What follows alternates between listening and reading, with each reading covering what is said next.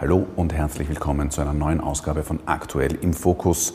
Europaministerin Caroline Edstadler war diese Woche auf brisanten Besuch in der Republik Moldau. Das Land drängt nach Westen und wird von Wladimir Putin gleichzeitig bedrängt, fürchtet sogar einen Umsturz der Regierung durch russische Kräfte.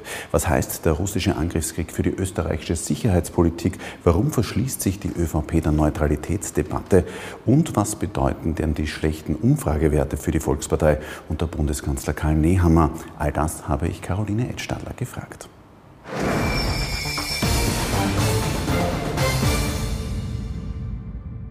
Frau Minister, Sie waren diese Woche am Mittwoch zu Besuch in der Republik Moldau. Das Land drängt nach Westen, wird gleichzeitig von Wladimir Putin bedrängt, spricht hier auch von einem russischen Hybridkrieg, der da im Gange wäre, fürchtet sogar einen Sturz der Regierung durch russische Kräfte. Wie haben Sie selbst am Mittwoch die Situation im Land erlebt?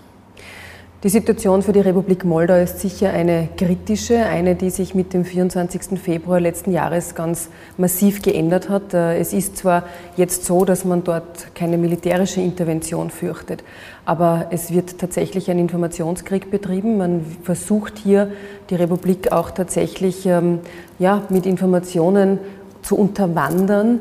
Äh, und äh, was ganz deutlich spürbar ist und was auch in jedem Gespräch sozusagen vorkommt, ist, dass ein Cyberkrieg tobt. Also dass man hier versucht, mit Falschinformationen, mit Desinformation zu destabilisieren. Und dann kommt natürlich dazu, dass die äh, Energiepreise enorm in die Höhe gegangen sind, dass man eine Inflation von rund 24 Prozent dort hat äh, und die Bevölkerung wirklich auch unter diesem Zustand sehr, sehr leidet. Die Staatspräsidentin, die wir auch getroffen haben, ist hier mit allen Händen und gemeinsam mit dem neuen Premierminister beschäftigt, der Bevölkerung Abhilfe zu schaffen.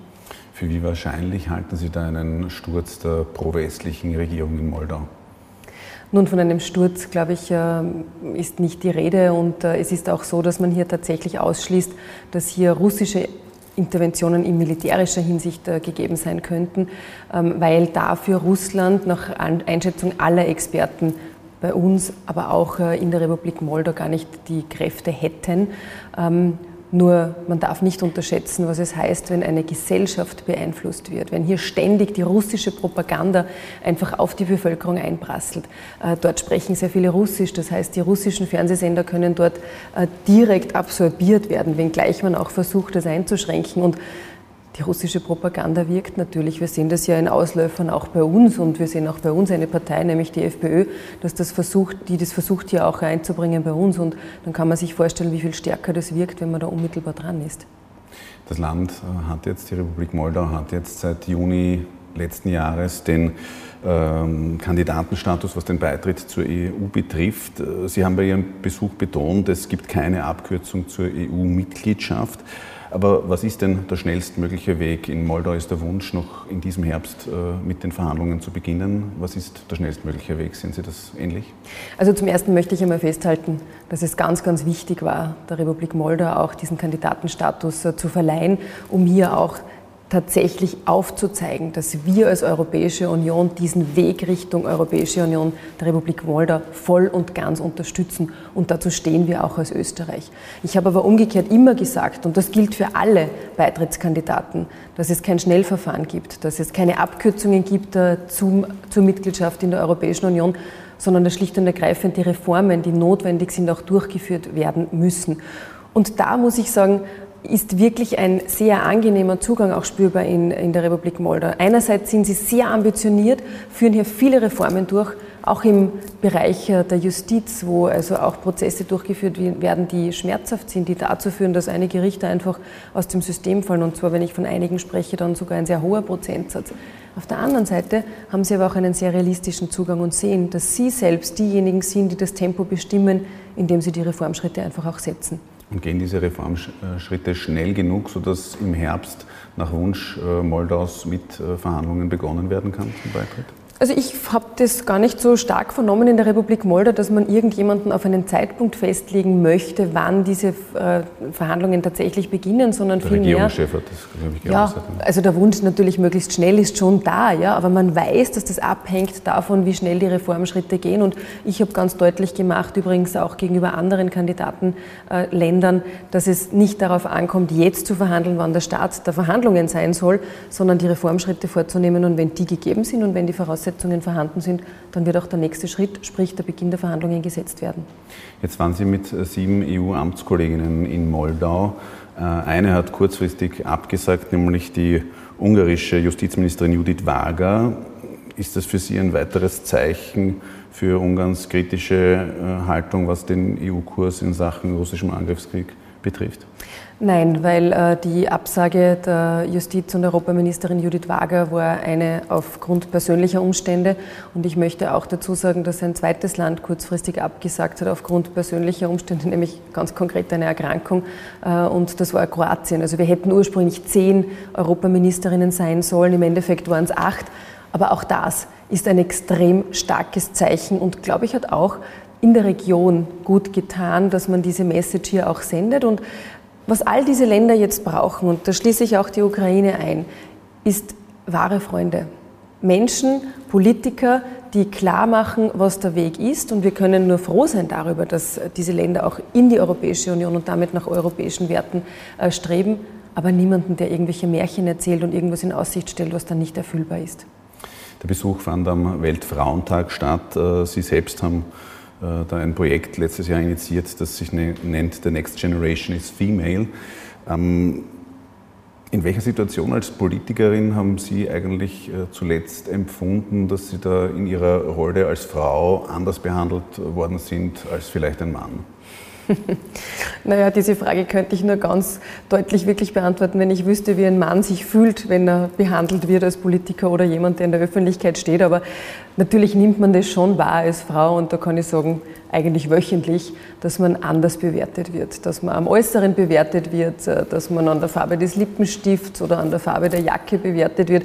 Ich habe das vor kurzem auch äh, im Parlament erlebt, dass äh, ein Abgeordneter äh, dann öffentlich sich auch darüber geäußert hat, was meine Garderobe an Breite aufzuweisen hat und dass er das unter Anführungszeichen bewundere. Und ich bin da die Erste, die ganz dezidiert auch aufsteht und das anspricht, dass das also nicht im Sinne des 21. Jahrhunderts ist, dass man jemanden nach dem Äußeren äh, bewertet. Das kann man nur immer wieder auch ansprechen, glaube ich. Aber es passiert ständig und es passiert auch auf sozialen Medien hinkt hier Österreich noch äh, hinten nach im Vergleich mit anderen EU-Staaten. Beim äh, Gender Pay Gap tun wir das ja. Also gibt es da in Österreich äh, noch größeren Aufholbedarf als in anderen Ländern? Also gerade nach dieser Reise mit äh, insgesamt weiteren sieben starken Frauen, die Politikerinnen sind und sich jeden Tag auch nicht nur dem inhaltlichen Diskurs stellen, sondern auch der Öffentlichkeit und damit dem Meinungsspektrum ausgesetzt sind, kann ich sagen, wir sitzen hier alle im gleichen Boot. Und wir haben sicher alle noch viel zu tun, dass es wirkliche Gleichberechtigung äh, gibt. Und das äh, sagen Sie völlig richtig, das beginnt beim Gender Pay Gap und geht bis hin dann, wie man halt Frauen beurteilt. Ob sie wirklich eine Wahlfreiheit haben, was Kinderbetreuung betrifft, das hängt nämlich nicht nur von der Kinderbetreuungssituation in den einzelnen Gemeinden ab, sondern es hängt auch davon ab, wie die Gesellschaft das konnotiert. Und wenn ich darf, dann möchte ich da ein, ein, eine wirklich ähm, sehr pointierte Aussage von äh, Kaja Kallas, also der Staatspräsidentin Estlands, bringen, die bei einem Frauenfrühstück äh, anlässlich der Münchner Sicherheitskonferenz gesagt hat, als sie in die Politik gegangen ist, hat sie manchmal dann am Ende eines Tages gesagt, sie müsse sich jetzt zurückziehen, weil sie ihren Sohn ähm, ja, nach Hause ins Bett bringen äh, möchte. Und dann hat mir geraten, sie solle doch sagen, dass sie noch einen weiteren Termin hätte. Irgendwann hat sie das übernommen und hat gesagt, na, sie muss jetzt sich verabschieden, weil sie hat einen weiteren Termin, woraufhin die Frage mancher war, na und wer bringt jetzt das Kind ins Bett? Also das, glaube ich, drückt alles aus, wie es Frauen geht und äh, bis wir da wirklich Gleichberechtigung haben, gibt es noch viel gesellschaftliche Arbeit zu leisten. Am Beispiel Moldaus sieht man jedenfalls auch die vielfachen Auswirkungen des russischen Angriffskriegs auf Europa. Sie selbst haben Ende Februar gesagt, die Sicherheitsarchitektur Österreichs müsse neu gedacht werden. Was meinen Sie mit, damit äh, konkret? Äh, wie sollte so eine neue österreichische Sicherheitsarchitektur auch aussehen? Mein vollständiges Zitat war, die Sicherheits- und Verteidigungsarchitektur Österreichs und der Europäischen Union muss neu gedacht werden. Und das ergibt sich aus dem Faktum, dass wir plötzlich auf dem europäischen Kontinent einen Krieg haben. Und äh, ich darf da selbstkritisch auch zurückblicken. Während des äh, Wahlkampfs zu den Wahlen zum Europäischen Parlament, also im Jahr 2019, habe ich zusammen mit anderen auch noch ausgeschlossen, dass wir jemals eine Panzerschlacht auf europäischem Boden noch erleben äh, würden. Wir sind eines Besseren belehrt worden und wir sehen einen ganz klassischen Krieg jetzt äh, auch äh, in der Ukraine und Deshalb müssen wir uns darauf einstellen. Wir müssen unseren Luftraum schützen. Wir müssen umdenken, was äh, auch Bedrohungen wie eben die hybride Gefahr betrifft, den Cyberkrieg betrifft, die Gefahr für unsere Infrastruktur, die auch ausgeht davon, dass man dann zum Beispiel Netze außer Kraft setzt ähm, und, und durch Spannungsunterschiede etc. einfach hier wirklich große Probleme äh, verursachen kann. Und das Umdenken auf europäischer Ebene und auch in den Staaten hat schon stattgefunden. Es gibt den sogenannten Strategic Compass, wo die Europäische Union sich dazu bekennt, miteinander eine Verteidigungs- und Sicherheitsarchitektur aufzustellen, wo man sich hilft, wo man sich ergänzt, wo also einzelne Staaten auch den Fokus legen auf Kampf gegen Cyber, Kampf äh, im klassischen Sinne, äh, Kampf auch äh, im Sinne von, wir schützen uns gegen Luftangriffe, ähm, zum Beispiel mit dem Sky Shield, das hier entworfen werden sollte. Und das ist ein völlig neuer Zugang, gemeinsam mit dem Zugang, dass viele Staaten, auch Österreich, das Jahresbudget ganz ordentlich nach oben gebracht haben. Ist das ausreichend passiert oder sollte da noch mehr, mehr geschehen in budgetärer Hinsicht? Sie meinen in Österreich? In Österreich. Also in Österreich, glaube ich, haben wir ein Riesenbudget jetzt äh, geschaffen für das äh, Bundesheer und das ist wichtig und richtig in dieser Situation, das auch zu machen. Und es ist natürlich jetzt auch notwendig, aber da ist die Verteidigungsministerin Claudia, Claudia Tanner ja dran, auch mit anderen Staaten in Kooperation zu treten und zu schauen, dass man auch kompatibel ist, was die verschiedenen Verteidigungsinstrumente betrifft. Die Neutralität steht jedenfalls nicht zur Debatte. Das haben nicht nur Sie äh, klargemacht, sondern auch der Bundeskanzler ganz am Anfang schon äh, der Diskussion, warum eigentlich nicht? Äh, warum sollte man nicht offen darüber diskutieren? Einige ÖVP-Politiker fordern ja das, wie etwa Ottmar Karas. Ähm, am Ende des Diskussionsprozesses muss ja nicht das Ende der Neutralität stehen. Nun schauen Sie, ich habe das schon im Sommer letztes Jahr formuliert. Äh, mir ist die Diskussion immer zu verkürzt. Wenn wir über die Verteidigungs- und Sicherheitsarchitektur Österreichs reden, dann sind wir schnell bei dem Diskussionspunkt Neutralität ja, nein oder NATO-Beitritt ja, nein. Und so verkürzt kann man diese Diskussion nicht führen. Und da sage ich noch einmal, die Neutralität ist wichtig und war und ist für Österreich auch identitätsstiftend. Warum? Weil sie der Weg war zur Unabhängigkeit Österreichs. Und ich glaube, das sollten wir nicht gering schätzen, was die Generationen vor uns auch erreicht haben, auch mit einem Bundesverfassungsgesetz beschlossen im Jahr 1955. Aber, und da bin ich auch immer deutlich gewesen, sie hat sich natürlich verändert. Also die Neutralität hat sich verändert. Und mit 24. Februar letzten Jahres hat sich auch die Sicherheitssituation natürlich in Europa verändert. Und ich habe in diesem Zusammenhang auch schon die Gegenfrage gestellt. Ich sehe nicht, wo die Neutralität Österreichs uns schadet. Denn wir sind äh, bei allen Dingen dabei, was die gemeinsame Außen- und Sicherheitspolitik betrifft. Und wir haben auch die irische Klausel im europäischen Zusammenhang. Das heißt, wir sind nicht dabei, wenn es um Waffenlieferungen ins Ausland geht. Und so können wir auch unser Verfassungsgesetz einhalten. Aber wenn der Bundeskanzler sagt, Österreich war neutral, ist neutral und bleibt neutral, dann ist schon mal der Spielraum für eine Diskussion relativ begrenzt. Ich halte es aber auch äh, für wichtig, das zu sagen, denn noch einmal, es ist ein Bundesverfassungsgesetz, in dem die Neutralität äh, festgeschrieben ist und es hat uns diese Neutralität ja nicht nur Wohlstand und Freiheit gebracht, sondern sie hat auch zur Folge gehabt, dass wir Sitz internationaler Organisationen sind, OSZE zum Beispiel oder die UNO. Und das ist ein Ausfluss auch dieses Umstandes und deshalb sollte man hier nicht das äh, Kind mit dem Bade ausschütten, sondern schauen, was wir im Rahmen dieser Neutralität leisten können. Und da können wir sehr viel und das tun wir auch. Ähm, wenn ich das nochmal ganz konkret festmachen darf, was braucht denn die Ukraine? Die Ukraine braucht politische Unterstützung in Form von Solidarität, die geben wir. Die Ukraine braucht aber auch humanitäre, humanitäre Unterstützung und auch die gewähren wir in einem sehr, sehr hohen Ausmaß. Sie braucht natürlich auch militärische Unterstützung. Aber da sagen wir, dass wir das als, als, also als neutraler Staat nicht leisten und wir berufen uns hier auf die irische Klausel und das ist auch im europäischen Kontext akzeptiert. Die Ukraine bekommt eben diese politische Unterstützung aus Österreich. Gleichzeitig geht man auch politisch äh, auf Distanz zu Russland. Wirtschaftlich ist man dann noch recht eng verbunden. Ähm, zeigt sich vor allem auch noch immer mit dem äh, OMV-Vertrag zu den Gaslieferungen, um den es jetzt auch ein bisschen Wirbel gegeben hat, weil selbst der Bundeskanzler gesagt hat, er kennt den Inhalt eigentlich nicht. Sind Sie da als Juristin und Verfassungsministerin eigentlich für eine Offenlegung dieses Vertrags?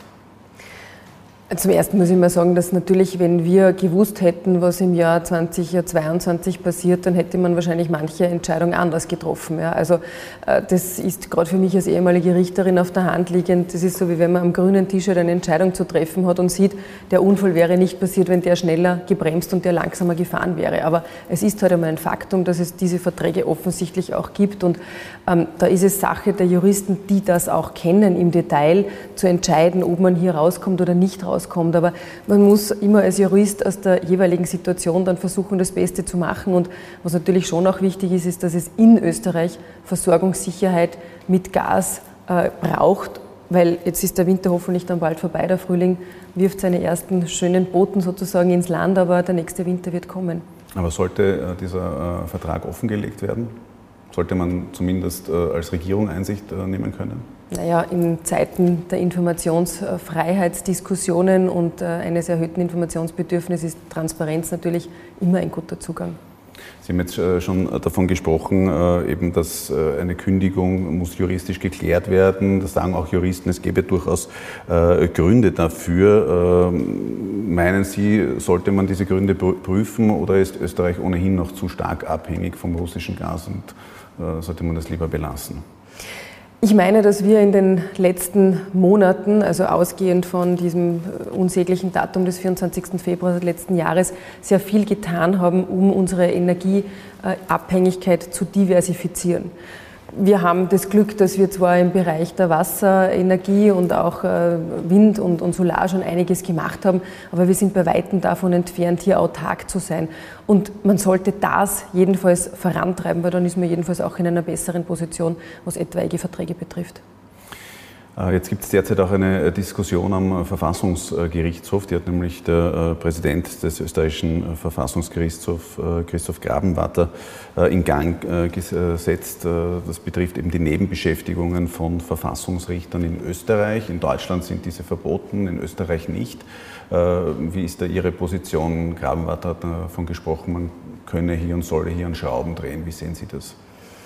Es gibt ja unterschiedliche Zugänge auch in den unterschiedlichen Staaten der Europäischen Union. Wir haben ein System in Österreich, das, glaube ich, ganz gut funktioniert. Und ähm, wir reden ja konkret auch davon, dass hier äh, Verfassungsrichter als Rechtsanwälte tätig sind und dass klassischerweise in Österreich die Verfassungsgerichtsbarkeit so aufgestellt ist, dass man aus allen juristischen Berufen auch Vertreter am Verfassungsgerichtshof hat, um möglichst breit auch das Spektrum des Juristen, das ja sehr breit sein kann, äh, auch abzudecken. Und da sehe ich schon einige gute Gründe darin, warum das so ist. Noch dazu vor dem Hintergrund, dass der Verfassungsgerichtshof immer wieder auch ganz stark gesellschaftspolitische Themen zu entscheiden hat.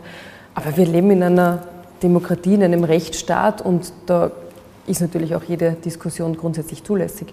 Aber für wie problematisch halten Sie es eben da, wenn gleichzeitig am Beispiel eben vom Verfassungsrichter Michael Rami äh, er über Covid-Hilfen als Verfassungsrichter abstimmt und gleichzeitig für seine Kanzlei die dann auch in Anspruch genommen hat. Also äh, inwiefern sehen Sie da auch äh, Problemfelder? Es gibt sowas wie Befangenheitsgründe. Und ich war selbst Berufsrichterin und es gibt die Situation, wo man sich befangen oder auch nicht, aber aufgrund der äußeren Umstände das auch so zu betrachten ist und dann hat man das einzumelden und dann gibt es Systeme, auch im Verfassungsgerichtshof, die hier greifen äh, und Instrumentarien, um hier eine Befangenheit natürlich auszuschließen. Abschließend noch, äh, vergangenen Sonntag ist in Kärnten gewählt worden. Da hat die ÖVP den dritten Platz mit 17 Prozent der Stimmen äh, erreicht und hat das eigentlich wie einen großen Wahlsieg gefeiert. Wie groß war da die Erleichterung, dass es eben besser ausgefallen ist, als äh, die Prognosen vorhergesagt haben? Naja, vor dem Hintergrund der Umfragen, die die ÖVP ja komplett abgeschrieben haben, wenn man das so sagen möchte, ist natürlich die Freude groß gewesen. Meine Überraschung war enden wollend, weil ich habe ähm, schon immer die Hoffnung gehabt und es hat sich auch bestätigt, dass konsequentes Arbeiten sich auch auszahlt und dass der Wähler das dann auch äh, belohnt und das ist passiert und das ist natürlich erfreulich. Bundesweit äh, liegen Sie da mit der ÖVP zwischen 20 und 24 Prozent. Da ist man also weit entfernt noch vom Ergebnis der Nationalratswahl 2019, wo ja die ÖVP noch über 37 Prozent erreicht hat. Wie schwer lastet da eigentlich auch noch das äh, Erbe äh, von Sebastian Kurz auf Ihrer Partei? Man muss natürlich sagen, dass das äh, letzte Nationalratsergebnis sicher ein All-Time-High-Ergebnis war und äh, eine, eine Sensation, wenn man so will. Äh, ich beschäftige mich in meiner täglichen Arbeit sehr, sehr wenig mit laufenden Umfragen, weil alleine die Schwankungsbreite, die Sie hier darlegen, zeigt, dass das ganz unterschiedlich ausschauen kann, wenn man auch die anderen Parteien nimmt und die genau die gleichen Schwankungsbreiten hat. Und mein Zugang ist einfach der, der auch in Kärnten gelebt worden ist und belohnt worden ist arbeiten, konsequent dranbleiben und die Themen, die den Menschen äh, auf der Seele brennen, auch tatsächlich ansprechen und Lösungsansätze präsentieren. Und das erwarten sich die Menschen. Und das denke ich mir als Politikerin sind wir auch schuldig zu tun. Und das bin ich bereit weiterhin zu tun. Also dieses All-Time-High von 37 Prozent, äh, das wird eben unerreicht bleiben. Die ÖVP wird sich irgendwo bei 20, 24 Prozent einpendeln. Ich gehe davon aus, wenngleich wir gesehen haben in Kärnten, dass auch die Meinungsumfragen ganz ordentlich daneben liegen können. Wer weiß.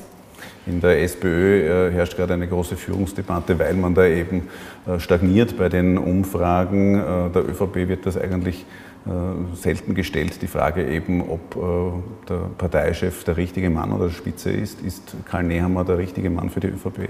Definitiv ist er der richtige Mann und ich freue mich sehr, auch in seinem Team jetzt schon sehr lange arbeiten zu dürfen und ja, zu Recht stellen wir diese Frage nicht, was sieht er, wo das hinführt bei der SPÖ. Jetzt heißt ja Ihr Credo, the future is female. Äh, gilt das auch für die ÖVP-Parteispitze?